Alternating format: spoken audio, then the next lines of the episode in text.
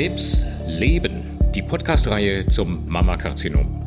Friedrich Uferkamp im Gespräch mit Betroffenen und Experten.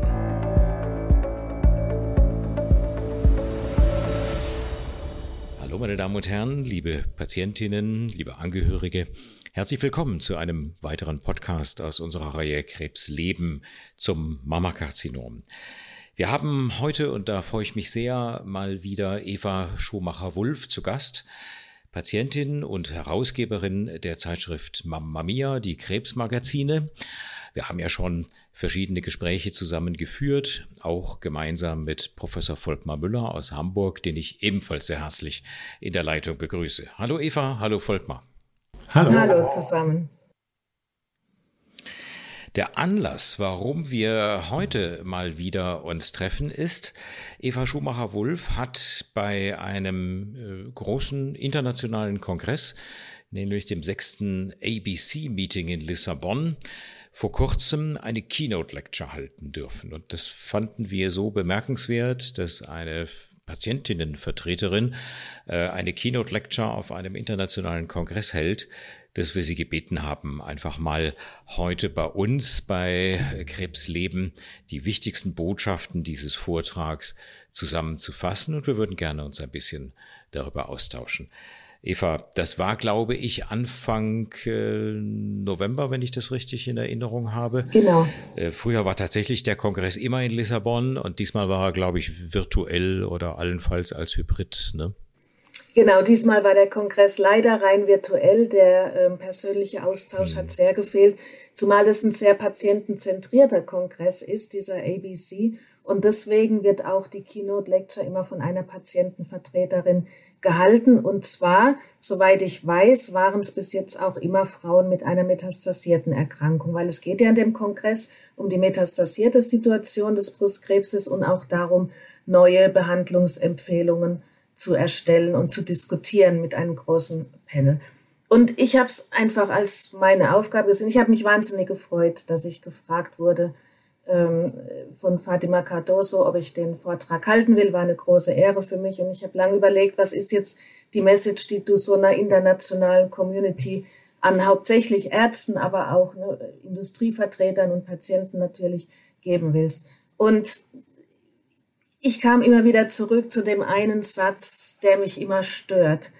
Und das ist, wenn jemand stirbt, ähm, sagen alle, sie hat den Kampf verloren mich ärgert es immer ein bisschen, weil ich denke, was ist denn der Umkehrschluss, wenn ich die Frage umdrehe, dann äh, ist sie eine Verliererin. Ne? Dann hat sie verloren und wenn sie stärker gekämpft hätte und sich ein bisschen mehr bemüht hätte, hätte sie vielleicht gewonnen. So zumindest meine Interpretation. Das sehen andere Patienten auch anders. Aber für mich ist der Satz einfach nicht richtig, weil keiner von uns hat die Chance, den Kampf gegen eine metastasierte Krebserkrankung zu gewinnen.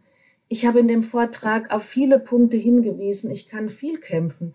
Ich kann an vielen Fronten kämpfen. Ich kann mit äh, Krankenkassen kämpfen, mit der Politik. Ich könnte, wenn ich wollte, mit Ärzten kämpfen. Ich kann überall, wo ich ein Gegenüber habe, kann ich kämpfen.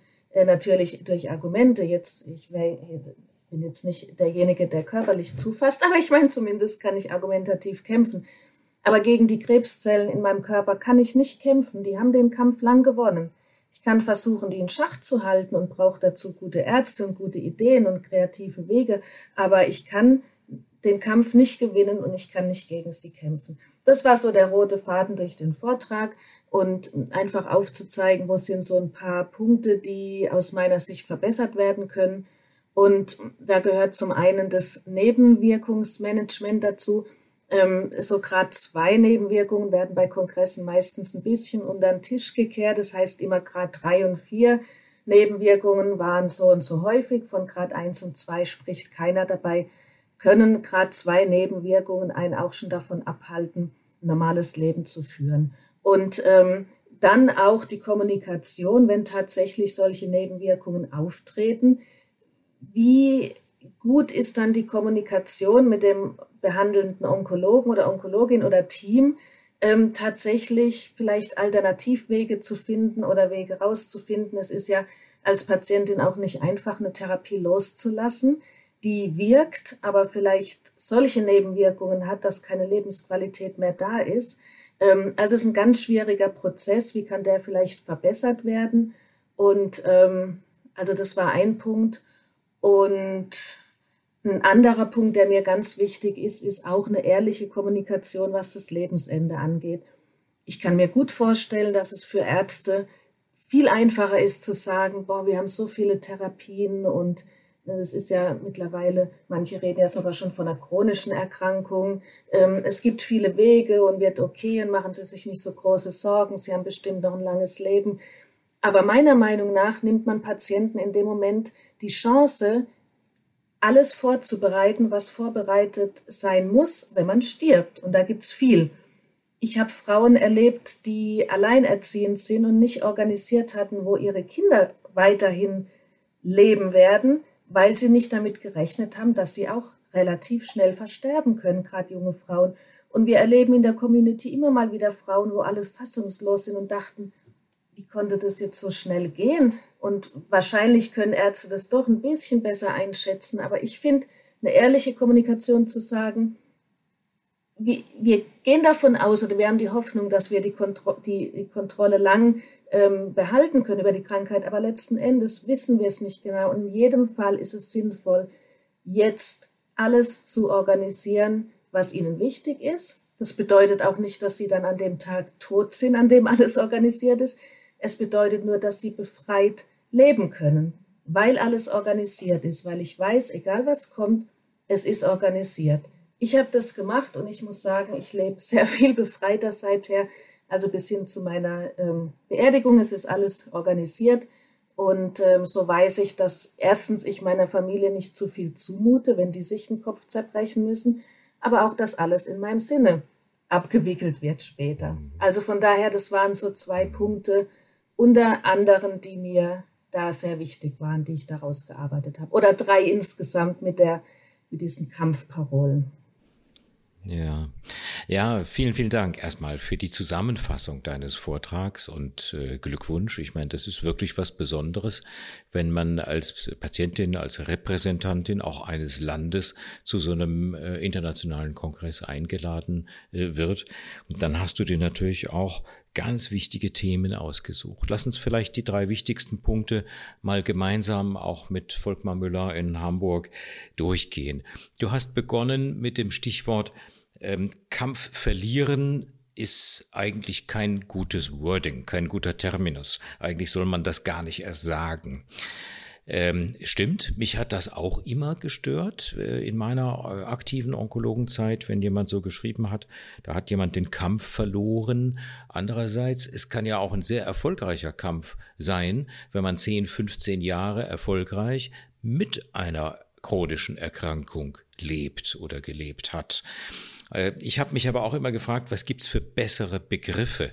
Ähm, äh, was wäre denn dein Vorschlag? Wie soll man es besser benennen? Soll man auf den Begriff Kampf ganz verzichten? Ja, man kann ja sagen, sie, man kann zum Beispiel sagen, sie ist gestorben oder sie ist an einer grausamen ja. Krankheit gestorben oder sie ist an einer an Krebs gestorben. Ne? Aber, Man könnte aber auch sagen, sie hat sehr erfolgreich gekämpft, weil sie so und so lange, und oft sind es ja Jahrzehnte, das muss man ja sagen, so und so lange gelebt hat. Es ist wirklich immer eine Frage der Betrachtung, aber das Image äh, dieses Begriffs Kampf verloren ist natürlich sehr, sehr negativ und das kann ich sehr verstehen, dass sowas auch aufregt. Genau. Ich glaube, den Appell oder da, da, mal den Finger in die Wunde zu legen, dass du das gesagt hast, das kann äh, einen aufregen, das finde ich ganz, ganz wichtig. Folgt mal, wie siehst du das? Also zunächst mal muss ich sagen, ich durfte mir ja wünschen, dass wir es gemeinsam aufnehmen und ich bin froh dabei zu sein, weil ich auch nochmal sagen muss, das war einer der wichtigsten Vorträge in diesem Kongress. Es ging natürlich auch um fachliche Dinge, ähm, äh, wie man jetzt die Therapie gestaltet. Damit beschäftigen wir uns ja in Deutschland auch sehr viel mit den Leitlinien der AGO.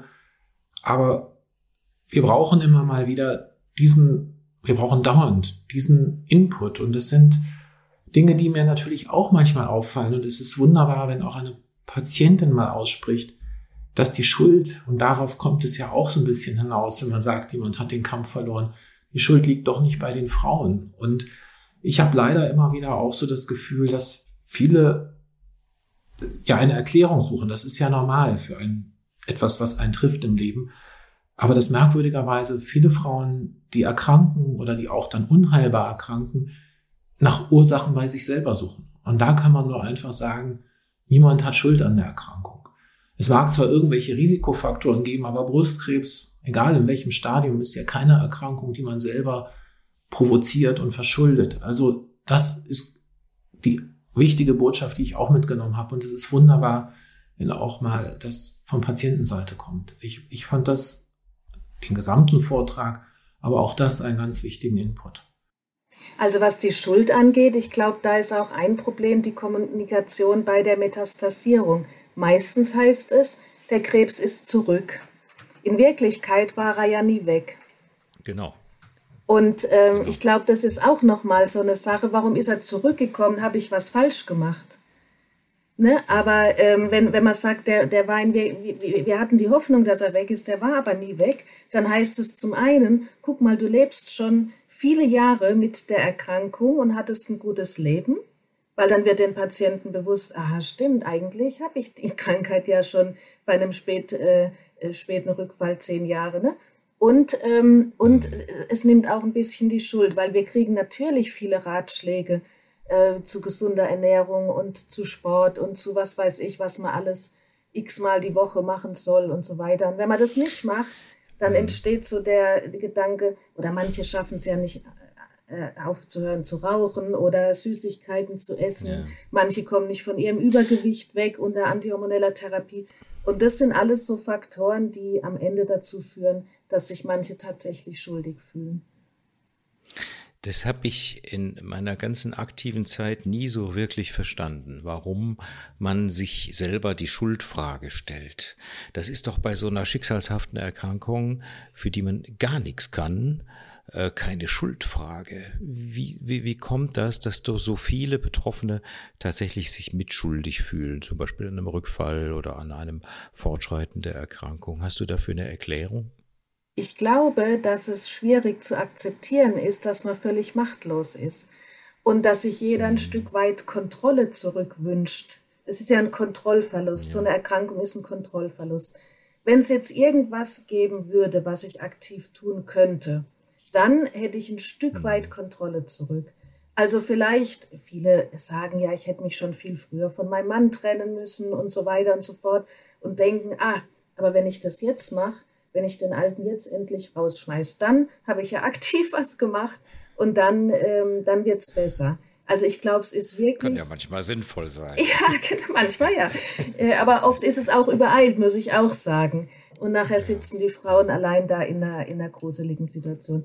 Aber ich meine, dieses, ich glaube, das ist eine Frage von Kontrollverlust. Wir können und wollen nicht akzeptieren, oder es ja. fällt uns schwer zu akzeptieren, dass wir gar keinen Einfluss gehabt haben und haben, jetzt dem, dem, dem, der, meinem Leben, äh, dem Leben eine andere, eine andere Richtung zu geben, außer natürlich die Therapie einnehmen, äh, therapietreu zu sein und so weiter und so fort. Da gibt es Möglichkeiten, aber ne, am Lebensstil kann ich eigentlich nichts wirklich machen. Und wie einfach wäre das, wenn ich sagen könnte, okay, dann mache ich jetzt halt dreimal die Woche Sport, dann kriege ich keinen Rückfall. Mhm. Ja. Würde es gerne mal so stehen lassen. Es ist etwas, worüber wir alle, glaube ich, immer wieder nachdenken müssen. Vor allen Dingen dein Appell auch über so Begriffe wie Kampf und Kampf verlieren nachzudenken, das ist, glaube ich, schon alleine äh, den Vortrag wert gewesen. Aber ich finde das zweite Anliegen, nämlich, dass du hinweist auf ähm, die Relativität von Schweregraden bei Nebenwirkungen, genauso spannend. Du hast gesagt, Grad zwei Nebenwirkungen können manchmal genauso unerträglich sein. Und äh, ich würde mal als Hämatologe ergänzen, es ist völlig wurscht, ob jemand eine Grad drei oder vier ähm, Leukopenie hat oder ja, also eine Hämatotoxizität.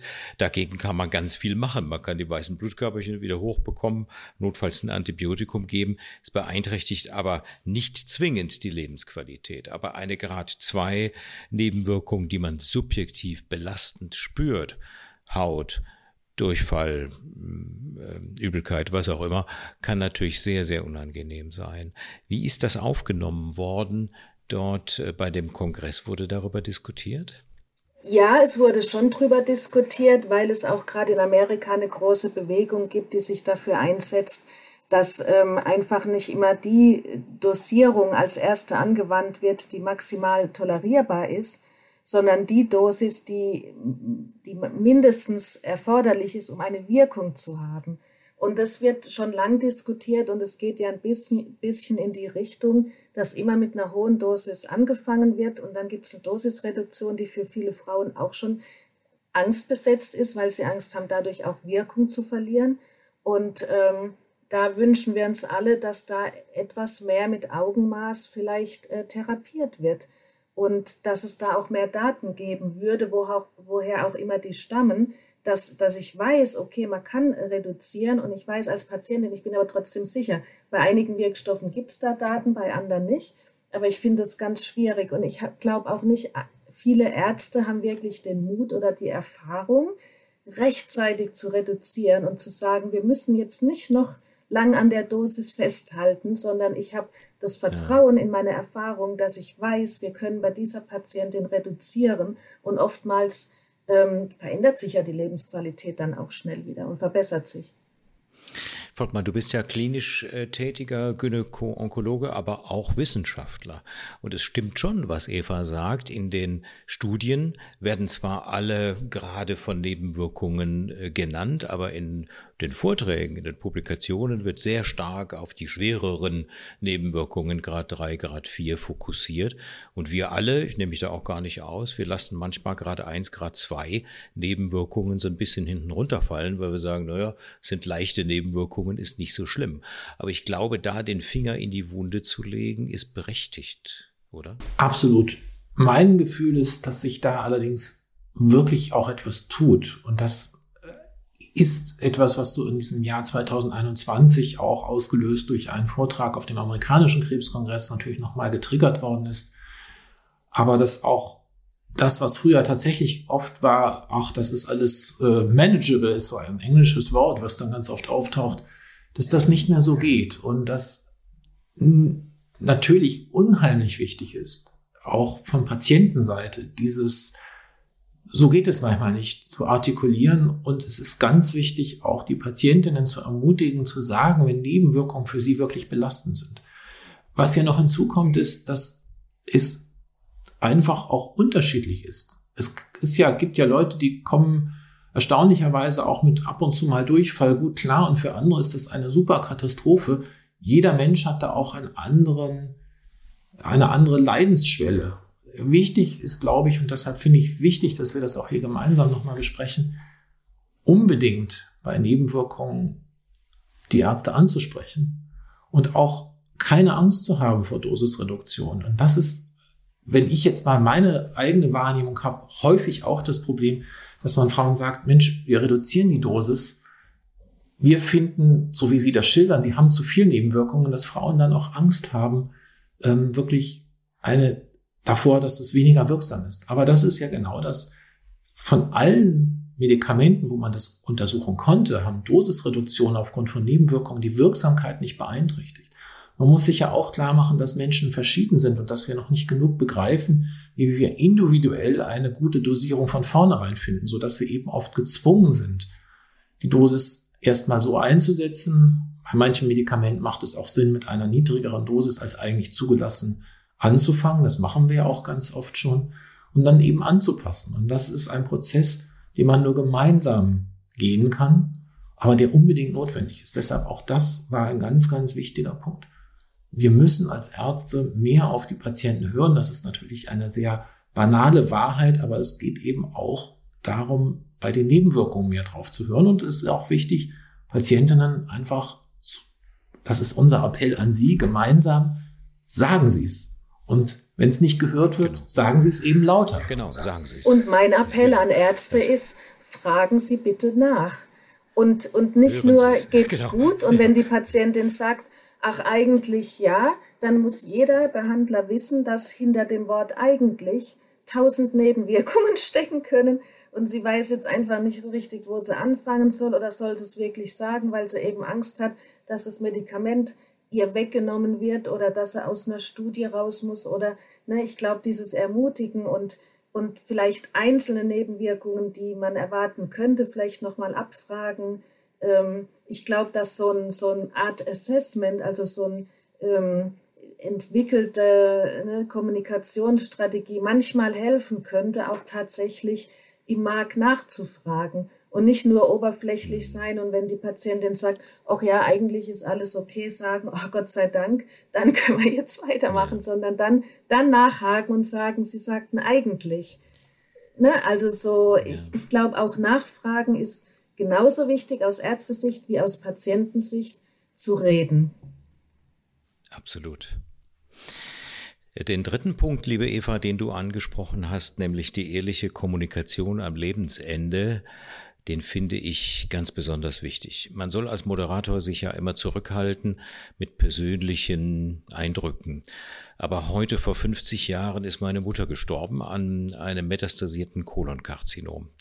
An dem Tag, wo wir heute diesen Podcast aufzeichnen, vor 50 Jahren. Und ich habe erlebt, ich war damals 14, ähm, wie das ist, wenn niemand etwas weiß, weder die Patientin noch die Angehörigen. Meine Mutter wusste es nicht, mein Vater wusste es nicht und ich auch nicht. Und das war kein plötzlicher Tod, sondern es war ein langsames Sterben, wo man durchaus sich noch hätte verabschieden können, wo man hätte etwas regeln können. Das hat mich beides tief geprägt, so, sowohl der Verlust meiner Mutter natürlich, als auch die Erfahrung, dass Ärzte nicht bereit waren, den absehbaren Tod zu kommunizieren. Woher sollten wir Laien das wissen? Und es hat mich sehr geprägt und ich habe das dann über ein halbes Jahrhundert sozusagen immer mitgenommen, habe im Laufe der Jahrzehnte wahrgenommen, dass die Ärzte ein bisschen ehrlicher geworden sind im Laufe der Zeit. Man kommuniziert deutlicher, wenn ein Krank eine Krankheit unheilbar ist. Das hat die Mehrheit der Ärzteschaft gelernt. Aber es ist nach wie vor in der allerletzten Lebensphase, ist auch mein Eindruck, auch heute noch so, dass ein nicht unbeträchtlicher Teil, ich meine es gar nicht vorwurfsvoll, es ist nur eine Beschreibung, ein nicht unbeträchtlicher Teil meiner Kolleginnen und Kollegen diese Kommunikation scheut. Einfach zu sagen, ich glaube nicht, dass sie noch zwei oder drei Weihnachten erleben, sondern es wird wahrscheinlich das letzte sein. Das ist ein harter Satz, aber ich glaube, so muss man machen. Wie sind denn die Erfahrungen in der gynäkologischen Onkologie, Volkmar? Ähm, wie redet ihr? Wie, wie offen kommuniziert ihr das nahe Sterben? Also das nahe Sterben bilde ich mir ein, wenn wir denken, das ist, äh, dass wir das schon klar ansprechen, weil genau das auch meine persönliche Biografie ein paar Jahre früher, aber ich war auch recht jung, als mein Vater gestorben ist und das Thema Tod und Sterben wurde auch nie offen ausgesprochen, obwohl wir es alle wussten. Das ist etwas, wo ich schon das Gefühl habe, dass die Kommunikation viel, viel offener geworden ist und dass wir schon gemeinsam auch mit Angehörigen darüber sprechen, über die Unheilbarkeit der Erkrankung und auch über, wenn es absehbar ist, Tod und Sterben. Aber ein Gedanken, den ich aus diesem Vortrag mitgenommen habe und der mich sehr zum Nachdenken gebracht hat, das viel frühzeitiger noch anzusprechen. Also wir sprechen schon an so Geschichten wie Patientenverfügung und wir achten auch sehr darauf, wenn Kinder da sind, das war ja eben angesprochen, diese Dinge ähm, zu erfragen und auch eine Betreuung für die Kinder anzubieten, psychologische Betreuung. Da haben wir auch ein sehr gute Angebote natürlich im Zentrum, sind da auch ein bisschen verwöhnt. Aber eine Frage, die für mich oft immer noch, nach, auch nach 25 Jahren, nicht so ganz einfach ist, wann das ansprechen. Und was ich mitgenommen habe, ist durchaus die Perspektive, ich möchte, dass es früh angesprochen wird. Und das ist mein Vorsatz daraus gewesen, ähm, einfach nochmal früher dran zu denken. Und das ist, glaube ich, etwas, was allen im Kopf herumgeht. Genau das Wort Tod und Sterben, das spreche ich früh auch in der Diagnose einer unheilbaren Erkrankung an, weil da denkt sowieso jeder drüber nach, der damit konfrontiert ist. Aber auch dann noch aktiver die Dinge anzusprechen, denken Sie auch dran, Sachen zu regeln. Und dann sage ich, kann ich auch guten Gewissens sagen, ich habe seit zwei Jahren jetzt auch ein Testament. Ähm, äh, das ist ja einfach mal sowas, wo man sich vielleicht auch frühzeitig Gedanken drüber machen sollte. Und ich glaube, wir haben natürlich Angst davor. Ja. Also insofern ist das normal. Ähm, da muss man sich auch selber seine Ängste eingestehen als Arzt, als Mensch. Aber das hat mir auch sehr geholfen, nochmal, glaube ich, es besser zu machen. Also ich glaube, ähm, was, was vermittelt werden sollte, ist, wenn ich tatsächlich Dinge dann regel, wenn der Tod schon quasi an die Tür klopft, ist es nicht nur körperlich schwer, sondern dann ist es auch für die Angehörigen noch schwerer, sich mit dem Thema auseinanderzusetzen, was wir ja alle gern beiseite schieben. Aber wenn es schon so konkret ist, dann tut es doch noch viel mehr weh, sich damit zu befassen, als wenn man sagt, ach, dir geht's noch gut und wir haben ja noch viele gute Jahre, im besten Fall mit einer metastasierten Brustkrebserkrankung ähm, und der Tod steht noch nicht direkt vor der Tür. Und dann kann man doch bei guter, gutem Allgemeinbefinden und, und der Tod ist noch etwas weiter weg gefühlt, kann man die Dinge noch leichter regeln. Dazu kommt, nicht selten treten irgendwann auch Hirnmetastasen auf, zum Beispiel, und plötzlich können sich Frauen vielleicht nicht mehr so, oder auch Männer natürlich, nicht mehr so verständig machen oder, ne, oder es ist, fällt ihnen schwerer, sich über eine lange Zeit zu konzentrieren. Es, es wird beschwerlicher, auch die Dinge zu regeln. Weil ich meine ja jetzt auch nicht nur Testament und so Sachen. Es geht ja auch zum Beispiel darum, was will ich meinen Kindern hinterlassen. Es gibt zum Beispiel eine ganz tolle ähm, Organisation, die Hörbücher macht, um die Stimme quasi zu aufzunehmen für die Kinder, damit die Kinder sich später an die Stimme der Mutter erinnern. Ich kriege immer Gänsehaut, wenn ich drüber rede. Eine ganz tolle Sache. Familienhörbuch heißt es. Oder ich kann ein Buch ja. schreiben. Ich habe zum Beispiel mit meiner Psychoonkologin wir haben alles auf meine ganze Lebensgeschichte aufgeschrieben. Ich habe äh, erzählt, sie hat aufgenommen, transkribiert und so weiter. Es gibt viele Möglichkeiten, aber was will ich meinem Kind hinterlassen? Und kann ich tatsächlich solche ähm, Dinge noch machen, wenn es mir wirklich schlecht geht, schon körperlich? Das kann ich doch nur dann machen, wenn es mir gut geht und ich noch die Kraft habe und noch nicht so, so besetzt bin von dem, oh Gott, es ist jetzt bald soweit, ne? Sondern mhm. ich glaube, das muss man wirklich in guten Zeiten machen. Und dann ist es so ein befreiendes Gefühl, wenn man das gemacht hat und sagt, boah, also, ne, egal was kommt, aber es ist alles vorbereitet. Und ich glaube, das so ein bisschen, so kann man vielleicht dem Ganzen die Schwere auch nehmen. Und man kann ganz tolle Sachen seinen Kindern hinterlassen, weil keiner will vergessen werden. Also ich meine, und gerade die Stimme zum Beispiel, ne, oder Videos oder was auch immer, das nehme ich doch alles lieber auf, wenn ich noch so bin, wie ich will, dass meine Kinder mich in Erinnerung haben. Und nicht, wenn die Stimme schon schwach ist oder, oder das Gesicht ausgemerkelt. Also ich glaube, es gibt ganz viele Gründe, das alles frühzeitig, sich frühzeitig aktiv damit zu beschäftigen. Ich danke dir sehr, liebe Eva, für diese wirklich guten Impulse, euch beiden für dieses nachdenkliche Gespräch. Und ich hoffe, dass wir noch viele Keynotes von dir hören dürfen, äh, liebe Eva. Ich glaube, solche Impulse sind ganz, ganz wichtig für die forschenden Ärzte genauso wie für diejenigen, die in der Therapie, in der Versorgung tätig sind. Wir haben ganz viele Themen angesprochen und das ist jetzt, finde ich, meine Damen und Herren, die Sie uns zuhören, wirklich mal ein Podcast, über, äh, bei dem wir uns über Feedback besonders freuen würden. Schreiben Sie uns einfach mal, schicken Sie mir eine Mail oder schreiben Sie an Frau Schumacher-Wulff. Ähm, wir antworten Ihnen und vielleicht sammeln wir dann einfach auch mal das Feedback und machen nochmal einen Anschlusspodcast daraus.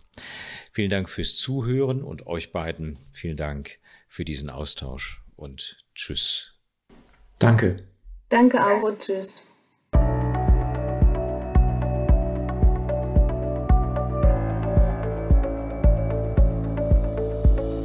Krebs leben.